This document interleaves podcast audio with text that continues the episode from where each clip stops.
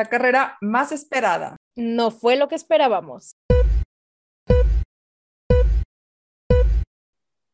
Hola, somos Ale.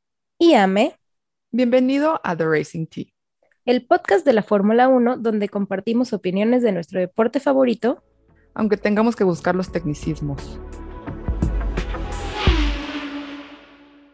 El día de hoy vamos a hablar de Bakú y de el DNF de Ferrari, eh, Team Orders de Red Bull, así que quédate hasta el final para escucharlo todo. Bien, puedo empezar a hablar el día de hoy de este gran premio que me tenía muy ilusionada, porque el año pasado, hasta me acuerdo del título del episodio, que era que mi mamá me dio la vida, pero el gran premio de Azerbaiyán, las ganas de vivirla. Y estuvo increíble, yo terminé fascinada, pensé que iba a ser un circuito que iba a amar por siempre, y luego ya me di cuenta que no puedo juzgar todo con una sola carrera. Entonces, Como Spa. Sí, sí, no voy a juzgar tampoco Spa ahora. A ver, yo me di a la tarea de precisamente ver grandes premios en Bakú, porque se sabe que soy un poco nerd. Entonces, quería tener un punto de comparación, porque obviamente como que no me acordaba de muchos sucesos, o sea, me acordaba de del choquecito de Max con Danny Rick, de Esteban Ocon con Checo Pérez, pero ese como que No me tocó. highlights, ¿sabes? O sea, highlights en la vida, pero la verdad es que el Gran Premio de Azerbaiyán del año pasado creo que fue el más interesante que hemos tenido desde el 2016, que en 2016 no se llamaba Gran Premio de Azerbaiyán, sino era Gran Premio de Europa. Fun fact. O sea, viste uno por día. Ajá, Algo exacto. así. Y sí me aventé las dos horas de cada uno. Entonces, Es y me como ver emocioné todos los de como Harry Potter. Ay, amo. Amo todas las de Harry Potter. Es como, me emocioné como si estuviera en vivo, ¿sabes? Entonces, O sea, ¿sí ahí, están buenas? compruebas que sí. O ¿O sea, te saltaste partecitas? no me salté partes porque quería analizarlo todo. Dios. Llora. Pero la verdad es que el mejor, el mejor, el mejor fue el del año pasado, que también vi la repetición y dije, ok, sí me emocioné más en este que en todos los demás. Muy bueno. Estuvo muy, muy bueno. Entonces, mm, que aquí no se diga que no hacemos un análisis de comparación, porque eso de, de basarte en una sola carrera ya aprendiste que está mal. Ay, ya sé, perdón, Spa. Perdón, Spa, te voy a Ah. dar una oportunidad, ya no lluevas, Sí. por favor. Pero bueno, Una, A una ver. más. Bakú tiene la recta más larga del año, o sea, de los circuitos del calendario. Este circuito en particular tiene demandas específicas, así como Mónaco, eh, por lo que nuevamente los equipos realizaron modificaciones que estas, ojo, no cuentan como mejoras del coche, sino eh, modificaciones de pista. O sea, que lo hacen específicamente para ese circuito. Entonces no te cuentan como upgrades. Y algo que la verdad es que nunca me va a dejar de asombrar de la construcción de los autos de Fórmula 1 es que de verdad, o sea, un cable, una tuerca, no sé, lo que sea, así de que un pelito que se le salga a la, a la alita, ya te cambió todo el performance del coche.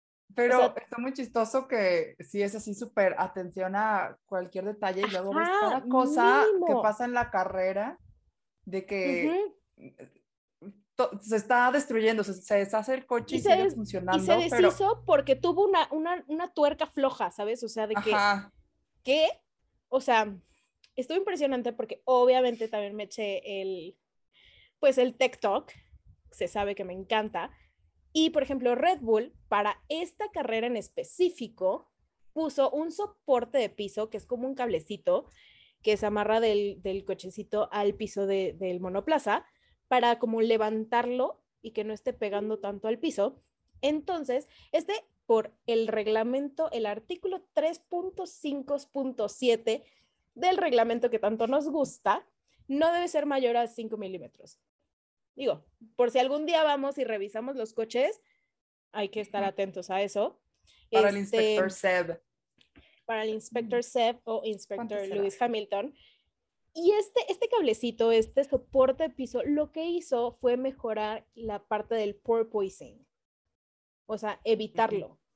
Cosa que pues tal vez a Mercedes le hubiera servido un poquito, Ay, porque también vi una gráfica que, o sea, en, en la curva 15, está el porpoising de Mercedes de la, de la vuelta 1 a la vuelta 51, cómo se eleva en esta curva, mientras que los otros se quedan como muy rectos. O sea, Mercedes estaba de que en los aires con su porpoising. Entonces, no fue exageración de Luis Hamilton. Ahorita vamos para allá. Sí, no, pobrecito, sí, sí la pasó mal. Se, sabe. Pasó muy mal. Lo hizo notar. A ver, otro dato que me parece fascinante del Gran Premio de Bakú, eh, ese, es que esto me da mucho orgullo y me, la verdad es que me pone sentimental porque el poder femenino está a todo lo que da, estuvo a todo lo que, a lo que pudo dar en Bakú, porque en el puesto de oficiales, o sea, los Marshalls 16.2, estuvo completamente operado por mujeres. O sea, y es la primera vez en la temporada 2022 de Fórmula 1 que esto sucede. O sea, ya se veían marshals, mujeres y demás, pero en Bakú fue todo un puesto de marshals de pura mujer. Y yo así. Ay, qué bonito. Qué bonito. Tú llorando, como Yo llorando así de, porque obviamente lo vi en la, en la cuenta de FIA Volunteers y aparte estaban vestidas de rosa porque estaban apoyando, o sea, como para crear conciencia al cáncer de mama. Entonces, como que yo así, ah, ¿por qué me hacen llorar tan temprano? O sea, esto lo publicaron creo que el jueves o viernes y yo así, todavía ni siquiera es la carrera y yo ya estoy llorando. Pero se me hizo hermoso. O sea, la verdad es que me dio mucho gusto que esto sucediera. Sí, qué bonito. Me, me encanta ver todo esto, especialmente dentro de otros comentarios que no me han gustado tanto sobre altos mandos de la FIA, que ya platicaremos en otro momento. Qué bueno que, que, siga habiendo esta apertura para la expresión. Más vale Exacto. sí. La verdad es que sí. Sabes quién eres. Se necesita. Tú sabes quién eres. Tú, sabes me estás escuchando. Ajá. Seguro sí. Este, pero ¿Qué opinas si después de estos datos curiosos ya nos vamos de lleno al fin de semana? Eh, yo de prácticas, mira, mi comentario es el siguiente. Te va a encantar, estoy segura. Eh, Mick Schumacher tuvo un problemita con su presión del agua y viendo el lado positivo de esto, porque siempre hay que ver un lado positivo, eh, la toma de cuando hacen de que el agüita se está saliendo del coche, pues parecía agüita de Barbie Fairytopia entonces parecía agua mágica. Uy, parecía agua con glitter, así, ajá, me encantó, o sea, de que obviamente era de que toda la combinación de, de seguro aceites que tiene, así, el, el, sol y demás, pero me encantó porque te, tenía como brillito y yo, ay, Mick, si eres un ser de luz que brilla. Mm, seguro eran lágrimas de Mick, así, así llora. De que seguro sí, seguro sí, así. Ay, eran las lágrimas de Mick, pero es un ser mágico. Esto, esto me comprobó que Mick es un ser mágico. Pero ya, ya lo sabías. ya lo sabía, pero lo comprobé con esto. Y el porpoising, regresando a este bouncing, neta, yo creo que en Bakú lo vimos terrible, o sea, tanto para pues Ferrari como Mercedes. Tal vez porque, no sé si se veía más tiempo en esa recta tan larga de que solo veías el coche de Mercedes así, como si le hubieran puesto algo que no sé cómo se llama, para lo que le ponen la gente que pimpea sus coches. Claro. Pero aquí se quejó mucho Lewis Hamilton diciendo my back is killing me en repetidas ocasiones. Hay fotos y videos de cómo le cuesta trabajo salirse del coche después de la carrera, obviamente. O sea, sí es las, las cámaras de, esos coches se ven, no, horribles, como una licuadora. Y saben cómo deshacerse de ese problema. Eso podría, digamos que, dañar el desempeño del coche o ser contraproducente, pero unas por otras. Y están haciendo toda una campaña de que quieren cambiar el reglamento, algunos detalles para que todos se alineen a lo que le vaya a funcionar a Mercedes para claro. no tener Mira, qué raro, qué raro que ellos planeen esto. Mm, y obviamente Chris Horner, que siento que ya ni los ve como amenaza este año. Cero, o sea, Chris ya es, de que ni te topo. Ajá, este, Chris ya dijo de que, obvio, si mi, mi coche estuviera haciendo eso, yo también le diría a mis pilotos que se quejen en con quien puedan, cuando puedan, a todas horas, para que todo el mundo diga, ah, pobrecitos, hay que cambiar las reglas. Pero eso solo sería dañino para los que sí hicieron bien su trabajo y que sus coches no tienen ese problema, como ellos que encontraron soluciones, que puede que sí sean malas para el desempeño del coche y les vaya un poquito mejor, pero hicieron, literal, sí hicieron su tarea. Sí, efectivamente.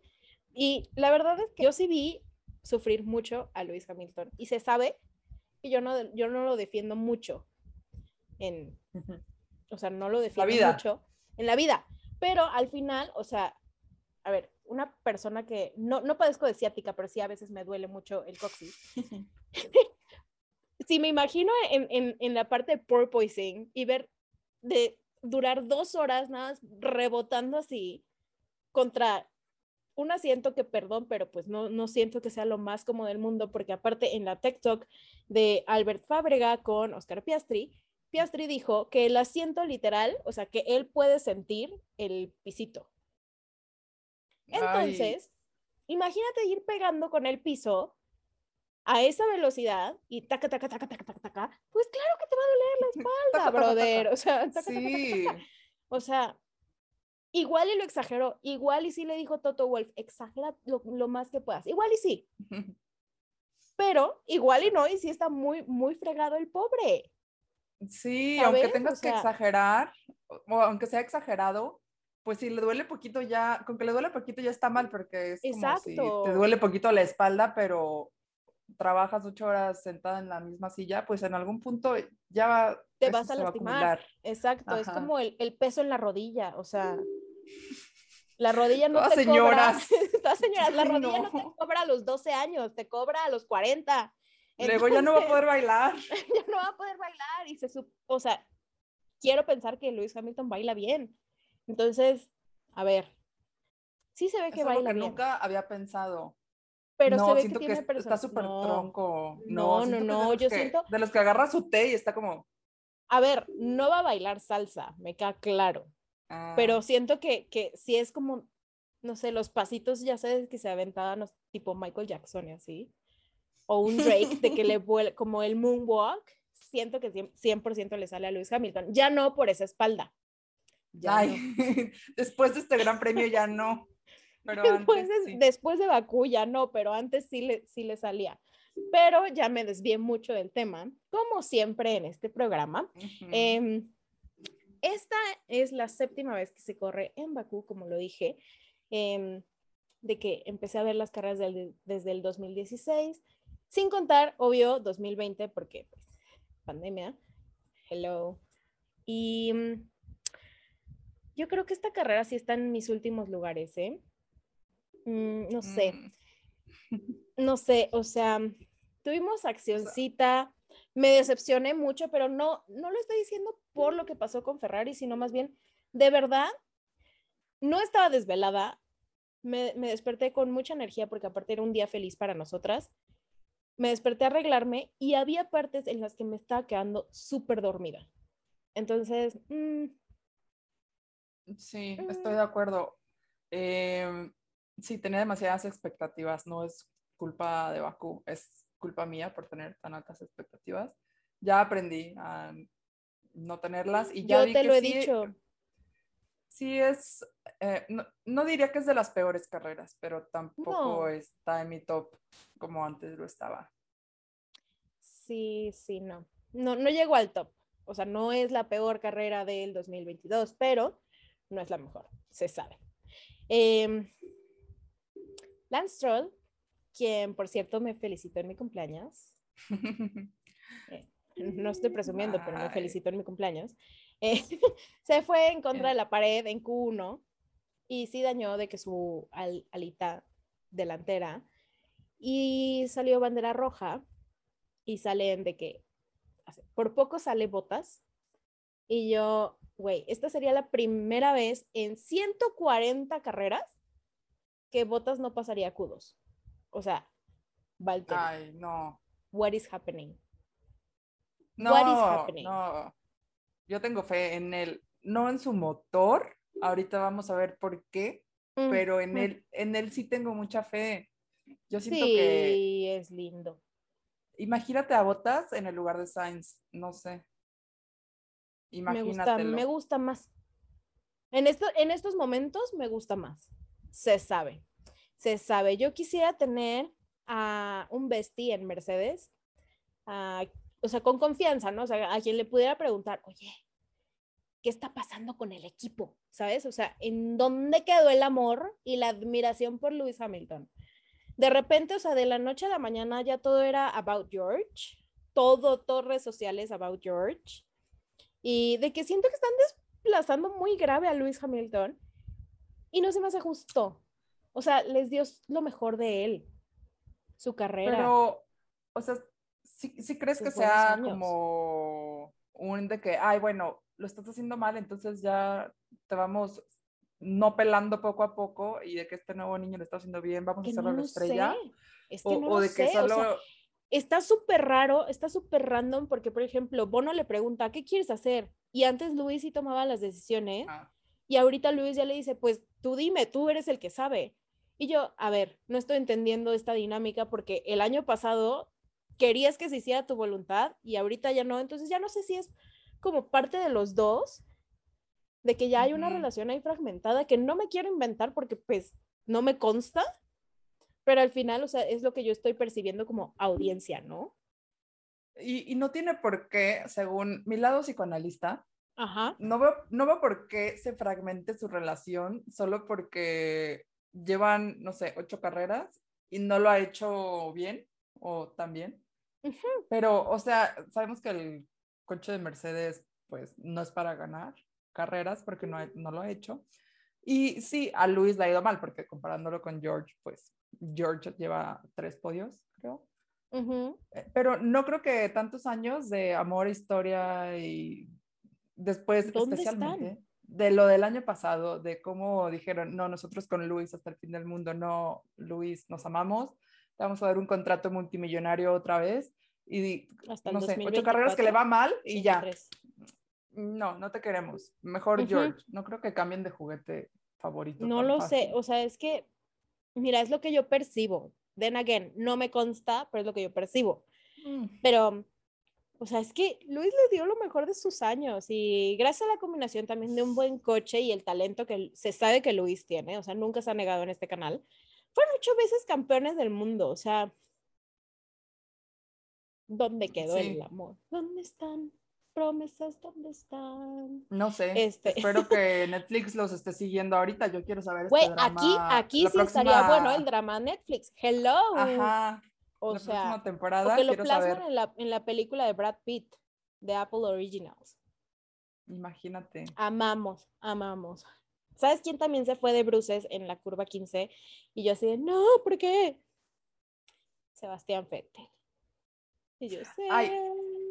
Él como que, como que finge que le va mal, pero luego le va bien en este circuito, ¿no? Que de hecho sí le, ha- O sea, es al que general. mejor le ha ido en Bakú también después de Checo Pérez.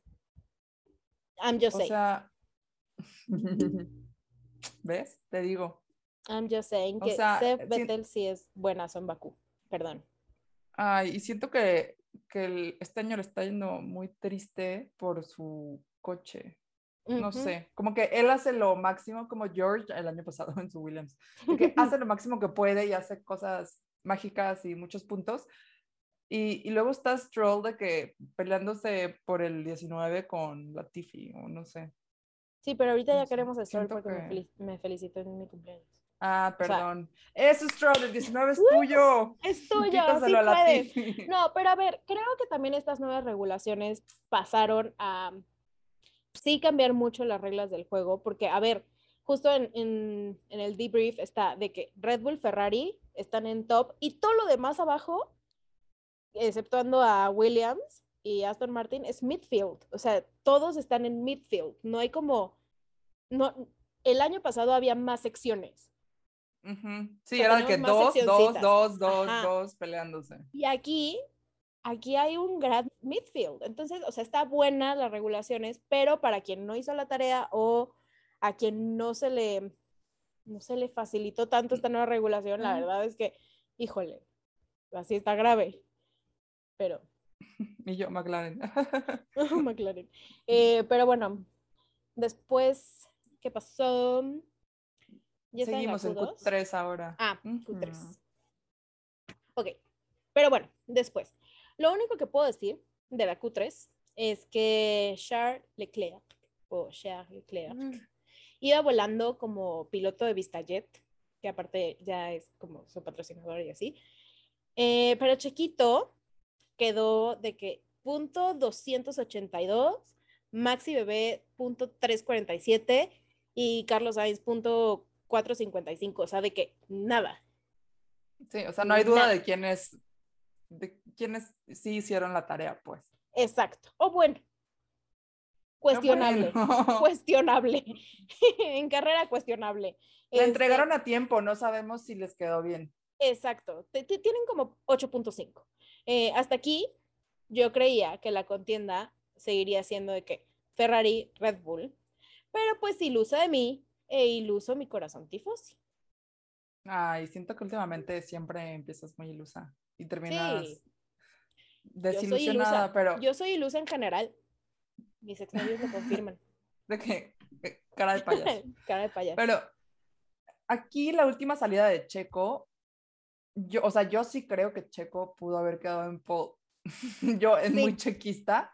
No, pero 100%. Sí, sí se vio muy afectado porque no prendía su coche. Entonces Max se lanzó a la pista y después salió Checo mucho después y no le pudo hacer un tow a Max. Entonces se quedó ahí solito como pudo, hizo su vuelta. Al final, hasta en entrevista dijo de que nadie sabe, el hubiera no existe, Nadie sabe si con la ayuda de Max, ajá, nos encanta, nos encanta imaginarnos estas cosas. Si con la ayuda de Max hubiera logrado una pole, pero seguro si hubiera mejorado su tiempo. Y nosotros, bueno, yo quiero pensar que sí, que si hubiera tenido 100%. pole y que, que hubiera sido hermoso. Igual y gana. Yo digo que sí. sí pero sería muy diferente todo. Pero ahora sí vamos a la carrera. Carrera, woohoo. Se quedó en P2, que no es nada, mira, nada mal, primera fila. No, no, no, todo bien. Y lo maximizó rebasando a Charles en cuanto pudo. Entonces, yo ahí sí, sí juraba que íbamos a hacer historia otra vez y que Checo iba a ser el primer piloto en repetir victoria en Baku. Yo, era vuelta uno, yo estaba así de que, ¡eh, ya, ya ganamos! Uh de la mañana. Sí, o sea, esa, esa largada, wow. Sí, o sea, terminó la primera vuelta, llevaba como segundo y medio de ventaja y yo sí, Checo, huye antes, o sea, tú vete lejos, ya, sé. Me encanta que, que, que, Dani Rick está perdiendo, entonces ya eres chequista. no, mira, Dani Rick, este, no sé. Ahorita llegamos a Dani Rick. Sí. A ver. No puedo decir cosas bonitas ahorita, entonces. Se enoja. Mejor ni lo menciono. Se va. Adiós. ¿Sabes qué? Em, Cierro el ¿Sabes qué? Bye tú, termina el capítulo. Pero bueno, a ver, la larga de Checo, wow, estuvo de qué. Güey, aplauso gigante a este señor, lo hizo espectacular. Hay una gráfica también que ya sale en nuestras pantallas que te hace el análisis de la salida. Se dice, o sea, dice Start Analysis arriba. Y Checo salió de 0 a 100 kilómetros por hora en 2.59 segundos Mientras que Charles salió en 2.70. Y yo, güey, ese mm. tiempo en Fórmula 1 es que ya te hiciste viejito. O sea, la primera sí. te salió. Y yo. Llora. No, sí, llora. Yo no sabía ese dato, pero, pero estaba muy orgullosa. Di un, un gritito, inclusive. Pero bueno, em, ¿qué más? Durante esa largada, bueno, antes de eso, empezaron a... Ya sabes, sí, a la Tiffy, sí, lo, empezaron a investigar porque un mecánico estaba tocando el coche 15 segundos antes de que empezaran a hacer la Formation Lap eso va contra las reglas, así que le pusieron 10 segundos de penalización. Pobre Latifi, en su primera vez que va a pits, ya la cumple y Luego no ve unas banderas azules y le dan otros cinco segundos de penalización. O sea, la ya estaba en otra, en otra carrera, atrás de Shumi, casi media vuelta atrás de Shumi o algo así. Sí, no, creo que ya es Bad Luck Latifi. Bad Luck Botas 100% no es. Ya vimos Ya que no es, es. muy bueno. Sí, no, a ver, Nikki, necesitas una limpia de, o sea, pero ya de chalma, o sea, grave, o sea, con hojas de romero, Ay. salvia, incienso. El próximo, la próxima carrera es en Canadá, que, que venga acá a México y, y lo llevamos a, Sí, a sí, que sí, se haga una limpia. exacto. Sí la necesita, porque aparte se me hace tip, o sea, se me hace buen tipo. Ay, No siento sé que si es buen buena piloto, persona. siento que es así muy como buena que persona, entonces no le pueden estar Solo come. Nutella y es feliz. Ajá, y cuida a su novia, entonces como, dude, se ve buen tipo, o sea, Mereces no le más. puede ir mal a, la- a- a las personas buenas. Bueno, ¿Qué te digo de ¿qué te digo, no? Este, bueno, am, siento que de todos los rumores de la Silly Season, que por cierto empezó mil años antes de lo que debería de haber empezado gracias a los medios y creadores de contenido nuevos que existen, eh, el rumor de la Tiffy de que se va de Williams podría ser cierto, pero no lo sé porque al final Nicky es el stroll de Williams, entonces, o el Nikita Mazepin de Ujú. Williams, entonces, no lo sé. O sea, el, el Nikita Mazepin ya se fue. Bueno, ya lo fueron. Entonces todo puede o sea, sí pasar, se pero puede ir. ujú, no sé qué, qué tan bien esté Williams para decir, ¿sabes qué? Ya no te queremos a ti. Ujú, justo. Eh, también económicamente, I mean. Pero yo también. Sí, porque aparte Nikita Mazepin fue de causas de fuerzas mayores. Literal, de que no hay fuerza Ujú. mayor que eso. Exacto. Entonces, no sé, no quisiera que se fuera porque me cae bien, pero Exacto. hay, hay otras, mm, bueno, las, los nuevos rostros que se perfilan para ese todavía no vacante asiento están interesantes. Están muy Entonces, interesantes. que sí, sería divertido. Estaría divertido. Y la pasa. verdad es que vi un video que decía qué Perdón, pasaría si todos los campeones del mundo se retiraran esta temporada. Y yo así, es un, es- o sea, es para pensarla. Porque, o sea, si se retira Ah. Vettel, se retira Alonso, se retira Hamilton, se retira incluso Max, Ajá. O sea, ¿con quién te quedas? ¿Quién es el nuevo campeón del mundo después de estos De retiros? Me encanta la como kinder, por ¿sabes? esto. Ajá. Ajá, es como Checo- vamos a patear Checo loncheras a la Fórmula campeón. 1. ¿Te imaginas? O Ya sea, retírense todos. exacto. Me encanta la, Sisi- la. Silly Season solo por esto. O sea, no me gusta que me se inventen rumores y que todo mundo se los crea, pero me encanta especular. Ajá, de hacer mis hipótesis. Ajá. Entonces, para eso sirve la Silly Season. Mm. Eh, pero necesito hablar de una rivalidad que no existía y que ahora siento que sí existe gracias a Netflix. Es como si lo hubiera como Manifestado. manifestado, así vidente, Sí, el oráculo. atraído. Ajá. Este, nosotros no lo vimos venir, pero este gran premio hubo una peleita entre Danny Rick y Lando Norris. Y yo así de, mm, ¿qué está pasando? Ay, e- esa es una pelea, no pelea, sí, tensión. eh, y de repente suben a, a redes sociales un video o algo de que "Ah, los mejores amigos. Y yo, no lo sé, no lo sé, community no manager. Lo sé, Danny Rick, no creo. Sí, o sea, Mm, este, este es mi chisme. O sea, Venga. no pasó a más, no fue, no fue tan dramático, pero normalmente no escuchamos tanto de estos jóvenes. Y, y si no hablo de Danny Rick porque va ganando, pues mínimo vamos a hablar de este drama familiar, ¿no? Vamos, en la familia McLaren. Ujú. DR, Danny Rick, aplica, está atrás de Lando y primero aplica la de que "Ah, si este es el ritmo de Lando, yo tengo más, o sea, déjenme pasar. Y después, y no pasa, después Danny Rick cambia de llantas, ya no le está yendo tan padre, pero está delante de Lando y está Ujú. atrás de Alonso y tratando de rebasar a Alonso. Entonces ahora Lando dice de que, ay, apúrenlo, ¿no? Este, como que no le está saliendo ujú, el, no, no- no el está rebase. saliendo. Está aplicando la Hamilton de nomás no poder rebasar a Alonso. Ujú, ujú. Entonces, ahí de repente McLaren empieza a negociar con Lando extrañamente.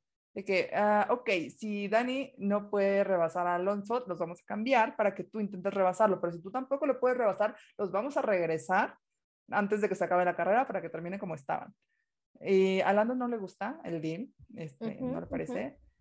y, y, dice, le, dicen de que, hermano, la primera mitad de la carrera pasó exactamente lo mismo, pero al revés y en tu beneficio y, o sea, te dejamos a ti adelante, ¿ok? De, dale una oportunidad. Así deben ser las cosas. Y él dice, pero eso fue por estrategia y esto es por posición. Y eso únicamente uh, me reconfirma a mí que es el piloto que verdaderamente se siente más superior que su compañero en toda la parrilla. Y me puse a pensar y analizar. En realidad no creo que alguien a ese nivel se sienta tan superior que su compañero. Piénsalo. No sé, lo dejo ahí de tarea. Sí, como que todos son más humildes, hasta Botas, que es claramente mejor que Joe, no me lo imagino diciendo, ay, pero... No, o sea, menos botas después de tantos años diciendo, sí, pásale. Sí, exacto. Entonces, mira, esta dupla ya no me está es que convenciendo. Les hace falta madurar tantito, o sea, sí, sí necesitamos un poquito de un poquito de más de madurez, que me, a ver, hubo un comentario al final de la carrera de cierto papá que le dijo a cierto hijo, que le dijo, fue una carrera súper madura, muchas felicidades. Y yo, hubo team orders, o sea, no, fue madura.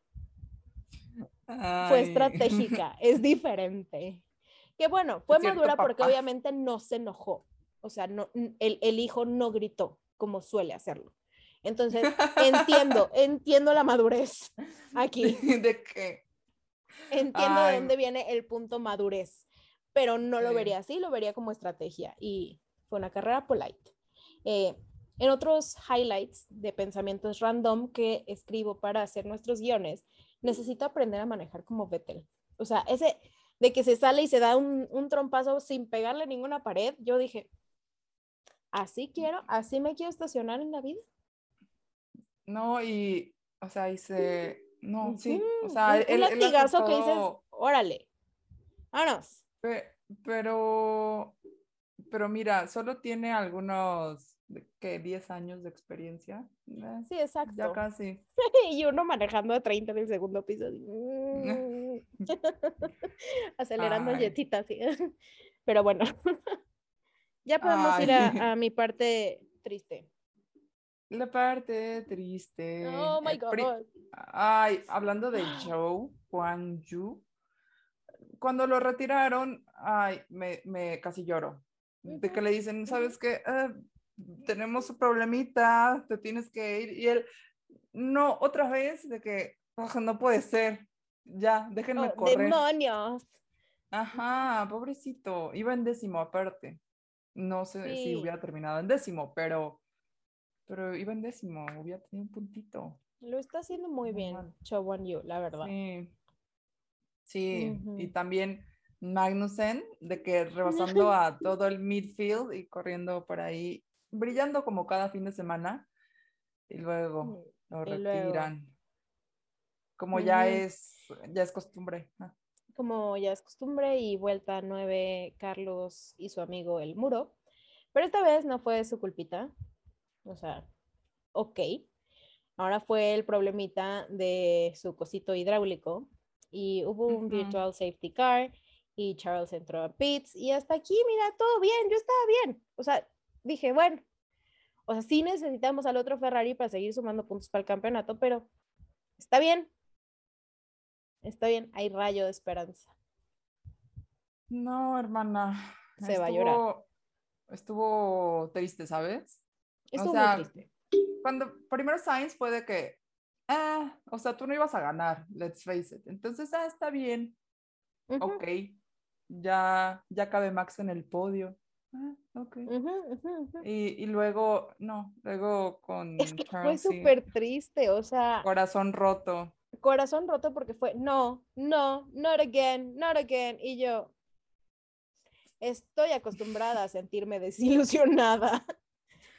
Ay, y aparte lo entrevistaron de que ¿qué pasó? Eh, ya saben cómo van a solucionar estos problemas de reliability, no sé qué.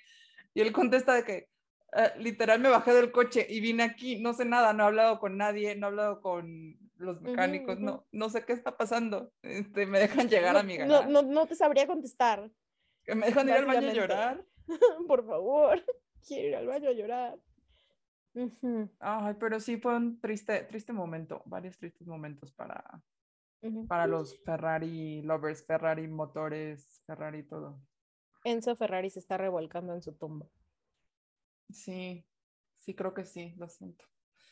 Pero ahora podemos pasar a mejores, mejores noticias. Al pues equipo que le fue bien.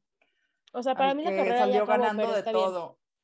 Mm, obvio. Como para mí las carreras acabaron, yo creo que cuando Danny Rick se salió de Red Bull. No, hermana, pues ya se hubiera acabado de Racing Team, vaya, ni empieza. Ya, pues, ya, no, y, y volvió a empezar de que, ah, eh, vamos a hacer un podcast de Barbie. Y luego, no he visto nunca ni una sola película de Barbie. Perdón. es que tú, no. Perdón. este, hablemos de Red Bull. Ajá. Eh, el, un joven muy maduro estaba bastante impaciente por rebasar a Leclerc. Pero, o sea, de que literal le dicen de que paciencia, tranquilízate. Y luego le vuelven a decir, bájale la velocidad. Y le dijeron textual, ¿sabes qué se siente perder una carrera en este circuito? Como, eh, tranquilo, hermano. Recuerda tu madurez de la llanta, de cómo golpeaste a la llanta. Recuerda tu madurez. Ay, pues sí. Y este, este joven ni tuvo que rebasar a Charles porque Charles pues salió. Entonces quedó directamente detrás de Checo. Y la verdad, yo aquí no diría que esto fueron órdenes de equipo, no sé. Cuando a Checo le dicen no pelees con Max porque Checo traía llantas muy desgastadas, Max venía volando como un avión y pues si lo rebasaba le dijeron que no se peleara y creo que no tendría sentido que se pelearan o sea, se me haría muy tonto como el, la otra, como Danny Rick y, y Max en Baku. Y hasta Checo dijo, obvio, muy polite, de que sí, fue la decisión correcta del equipo, Max venía mucho mejor, mis llantas estaban desgastadas, todo puede pasar en ese circuito, así que lo importante es que logramos un 1-2. Y yo, mm, Checo, super no sé quién hace tus speeches, pero los hace muy bien. Los hace muy bien, hay que contratarlo para los guiones de The Racing Team. Este, no, la verdad es que, a ver, o sea, sí fueron team orders, pero, por ejemplo, en el debrief, ya con Sam Collins y Rosana, que me encanta, eh, Sam es el mastermind technician de F1 TV, entonces como que sabe analizar súper bien la data y todo esto, y sabe perfecto así de que qué tuerca sirve para qué cosa. Entonces, definitivamente, la estrategia de llantas de, estas, de estos dos pilotos era diferente. O sea, Max tenía las de ganar, eh, que si Red Bull lo hizo para beneficiar a Max, que campeón del mundo, favorito de Christian Horner, da lo mismo. O sea, porque esta estrategia sí fue una buena decisión de estas órdenes de equipo, a diferencia de Barcelona, en donde sí Checo tenía un mejor paso que Max en algún punto. Y aquí sí les compro estas team orders, o sea, aquí sí se las compro. Sí, o sea, como que tiene sentido. No digo de le robaron la carrera, ¿sabes? O sea. Sí, no. Hace sentido. Em, ahora, siguiendo en la familia Red Bull, pero con los hermanos menores, quiero pasar a uno de mis momentos favoritos. Lo que mi pueblo se conoce como una mexicanada. Cuando corría el buen Yuki en una gran posición, bueno, dentro de los puntos. Y uno de sus alerones, o sea, su alerón trasero se rompe. Y cuando abría el DRS, abría la mitad. Eh, era muy, muy chistoso. Como, no sé si lo intentó hacer varias veces, pero siento que yo lo vi mil veces así de que. Eh, eh, entonces, obviamente esto es muy peligroso. Muy peligroso. pues, Ay, Este video. me encanta. Me encanta. Esto es muy peligroso. Sí. Ay, imagínate a. Yuki diciendo eso. De así enojado. ¿Cómo se rompe mi DRS? Esto es muy peligroso. Ay, sería Ay, hermoso. Yuki. Ajá. Quiero mucho a Yuki, pero bueno, este sí es muy peligroso. Entonces sacan una bandera que yo no recuerdo haber visto en el poco tiempo que llevo viendo Fórmula 1, que es la negro con un círculo naranja, como la de Japón, pero con diferentes colores. Em, y esta indica que hay una falla mecánica en el auto y que debe ir a pits a la brevedad porque hay un riesgo para el piloto o para los demás pilotos. Entonces se dirige feliz este, Yuki. Ni tan Ah, feliz, Pete. hermana. sí, seguro echando madres, Ujú, pero todo el mundo pensaba que ya lo iban a retirar porque pues no es algo que se repara rápido. O sí, Y la FIA no contaba con la astucia de los mecánicos de. Alfa Tauri. sí, o sea, ellos dijeron, ah, Ujú. perfecto, sí, aquí le cambian las llantitas y sacan su gaffer, le ponen de que tres pedazos y ya, uh, ya, vete, le dan la bendición y le dicen, solo no abras el DRS. Y ya, o sea, de- obviamente. Y ya hay, hay un rumor que no, yo quiero escoger creer porque sería chistoso, de que ah, vieron a alguien de la FIA, importante, caminando enojado hacia el garage de Alfa Tauri cuando salió esto en el- la transmisión, en el feed. Como que les iba a decir que no podían hacer eso, que tenían que repararlo o cambiárselo o retirar el coche pero que llegó y ya se había ido Yuki. No creo que sea cierto porque, pues en caso de ser cierto, les hubieran dicho, ¿saben qué? Regresen ese coche y si lo retiran. Pero Ajá, yo o sea, te quiero- sacan la bandera negra. Ajá, yo quiero elegir creer que sí, porque estaría chistoso, ¿no? De que- como de película, de que llega y de que, oh rayos, ya se fue Oh, con su demonios, gaffer, no lo pude ido". detener. Bueno, que continúe su carrera. Oh, rayos. Sí, estaría muy chistoso. Sería como muy de caricatura, como de Ujú. Looney Tunes. Eh, pero, Pero también repararlo con cinta fue de Looney Tunes. sí, también. O sea, como de Acme. Nada le faltó así, cinta Ujú. Acme. Que, por cierto, en el debrief, Sam Collins dice, eso no es gaffer porque es como más aluminio. Y yo, güey, si lo repararon con aluminio, Ujú. No, hermano, o sea, de más risa me da. O sea, si, sí, o si- sea, si la cinta gaffer me que- daba risa, imagínate tú diciendo que puede ser aluminio. Hermano, que, ¿quién está horneando? Necesitamos aluminio en este momento. y Yuki Quita tus galletas. Sí, sí, sí, sí, sí. O a ver, me voy a hacer rayos en el pelo. ¿Sí me puedes poner el aluminio, porfa? Güey, Mm.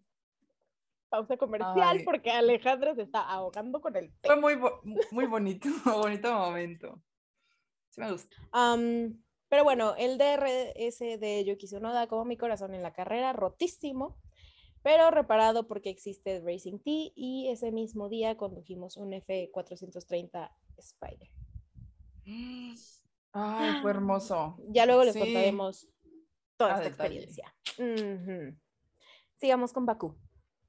Sigamos. Eh, Bad Luck Stroll también. O sea, sí, siento que tienen la peor suerte los que tienen, entre comillas, asiento seguro, digámoslo así. Sí, sí les va muy mal de que mucho choquecito, ¿eh? Está, está preocupante. Algo para Sí, analizar en una sesión de chismes.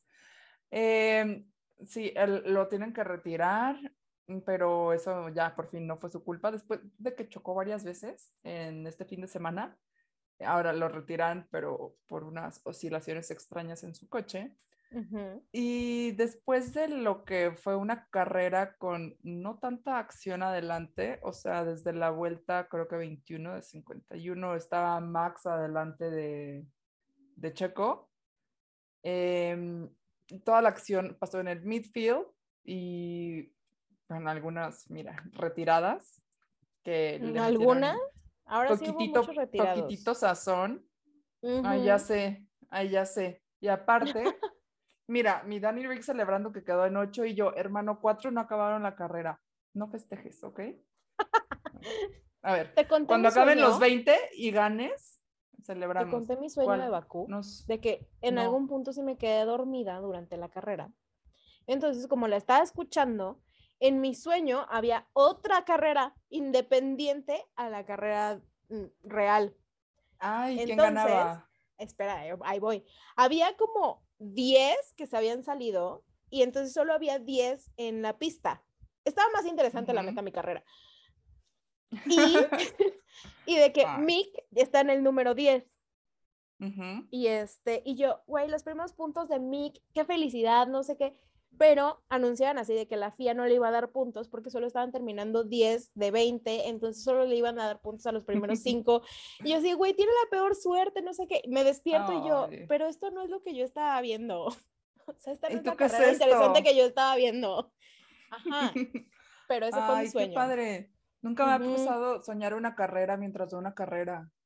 Es muy Quiero padre, pero es confuso. Me ha pasado varias veces, pero es muy confuso, o sea, porque te despiertas y tú así de, ¿Eh? No, pero es que eso yo no lo recuerdo que pasó.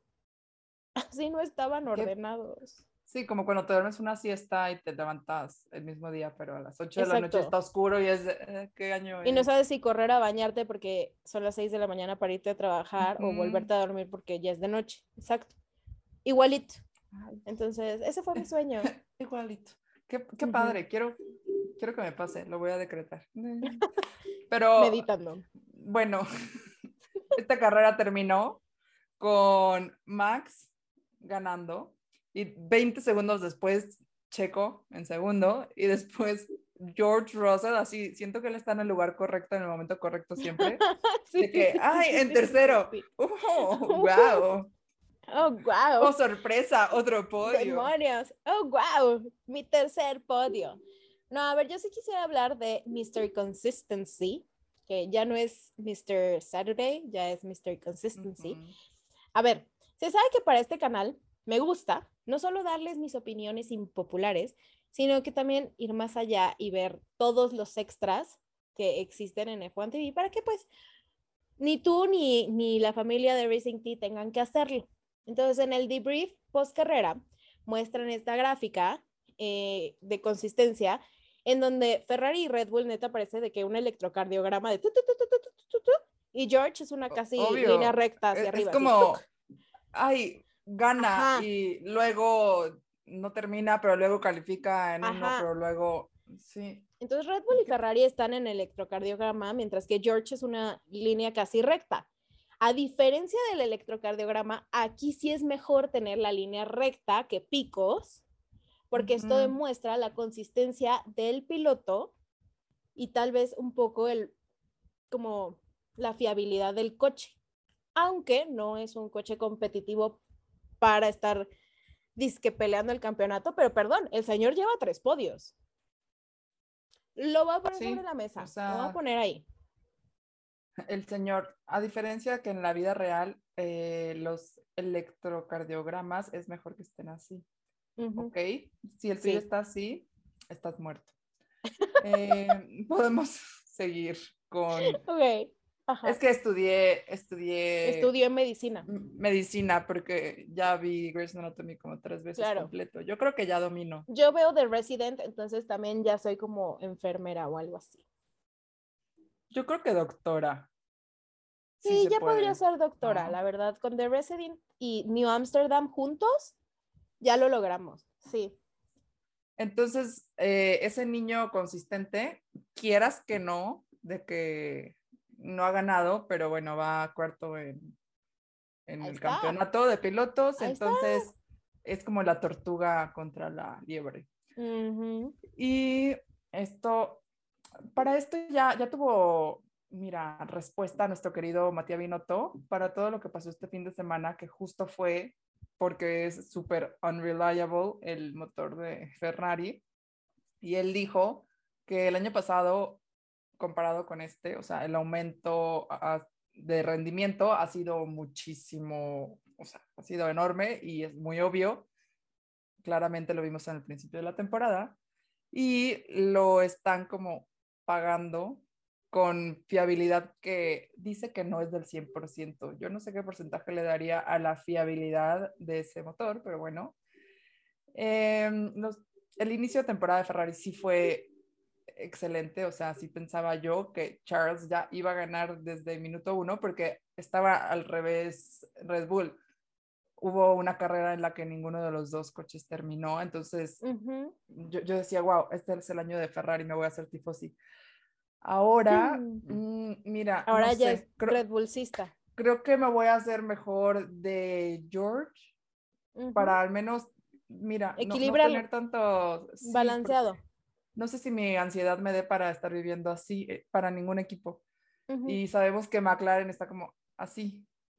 Entonces, mejor uno así. eh, Sí. Sí, sí, sí.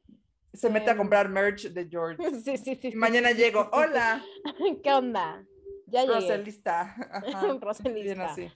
Oye, pero a ese comentario yo le quiero adjuntar mi comentario, porque por ahí salieron muchas notas amarillistas, porque, o sea, está bien, se sabe, está bien que salgan de este, o sea, de este comentario en general de no somos, no vamos a ser competitivos este año por el campeonato, solo queremos estar ahí y irnos step by step, pero lo que no se dijo fue toda la entrevista en donde Matías sí desglosa todos los años, desde el 2017 hasta el 2022, y los problemas que han tenido, y cómo ha sido un equipo súper verde, y cómo han crecido desde entonces. Entonces, a ver, yo como tifosi de hace años, De la verdad es que yo, ajá, de hueso colorado, yo no esperaba esta, este resultado de Ferrari. O sea, yo esperaba desde hace mucho, muchos, muchos años atrás que fueran competitivos, que estuvieran ahí. Pero, obviamente, tú los ves ganar y los ves al principio del campeonato y dices, claro, o sea, mi- mis esperanzas están hasta acá. Pero esto fue ya iniciada la temporada y lo entiendo y lo defiendo y creo que tiene toda la razón, o sea, porque aparte lo que dijo es, yo no quiero pelear un campeonato para quedarme solo una vez ahí arriba, o sea, yo quiero tener las armas para ganar un campeonato y seguirlo ganando 10 años más. Y yo estoy con Matías Binotto. O sea, no se me hace Me un comentario mediocre. O sea, se me hace un, un No, gran no- comentario. O sea, no es un porque sí es cierto. mediocre. O sea, no, no tienes... Ser competitivo no es lo único que necesitas para ganar un campeonato. Y ahí van, poquito a poquito. Y está bien que se lo quieran tomar carrera por carrera, porque así es, hasta en la salud mental de, de, de todo el equipo. O sea, si a mí como trabajador me dieron ciertos objetivos y de la nada me los cambian, me voy a frustrar si eso no está sucediendo. Entonces creo que también están cuidando la salud mental de sus empleados y está bien. Y la Me salud encanta, mental de los tifosis. Todo el, ajá, todo el análisis, la pasión que hay detrás de, de esto. Sí, no, no me queda duda de que eres tifosi. Sí, no. Defendiendo a mi padrino, Mateo Binotto. Pues es que hasta sí, o sea. Me enojó mucho, me enojó mucho ver comentarios y es que Matías vino todo de eso mediocre. Y yo, claro que no, es un hombre muy inteligente, estratega, está jugando en equipo. A mí me dio mucha risa un meme que vi de, de que estaba como la muerte tocando puertas, ¿sabes? De que ya está Ay, quien sí lo vi, mató. ya sé a dónde que vas. sale Fernando Alonso y Vettel y, y Charles ahí como adelante, esperando su Sí. turno. Es que sí, no sé muchísimo de la historia de Vettel con Ferrari, pero Vettel sí merecía leí, más. ajá, sí leí que se le hicieron gacho, tal vez no intencionalmente, pero No, pero sí merecía más. sí. pero eso es, eso es para... Pero es que Sebastián Vettel merece el mundo, entonces no creo que ningún equipo se lo pueda dar, porque es hermoso. Llora. Ay, eso, ese, esa conversación es para, para otro momento, con más calma. Otro momento con más calmita. Muchas gracias por acompañarnos. No olvides suscribirte y activar las notificaciones para que no te pierdas de nada. Recuerda que también puedes ver este episodio y más contenido exclusivo en YouTube. También puedes seguirnos en Instagram y TikTok para seguir aprendiendo juntos de la Fórmula 1. Y no te olvides de decirnos tus dudas, comentarios y predicciones para platicarlos en los siguientes episodios. And that's the tea. Ah, ¿verdad?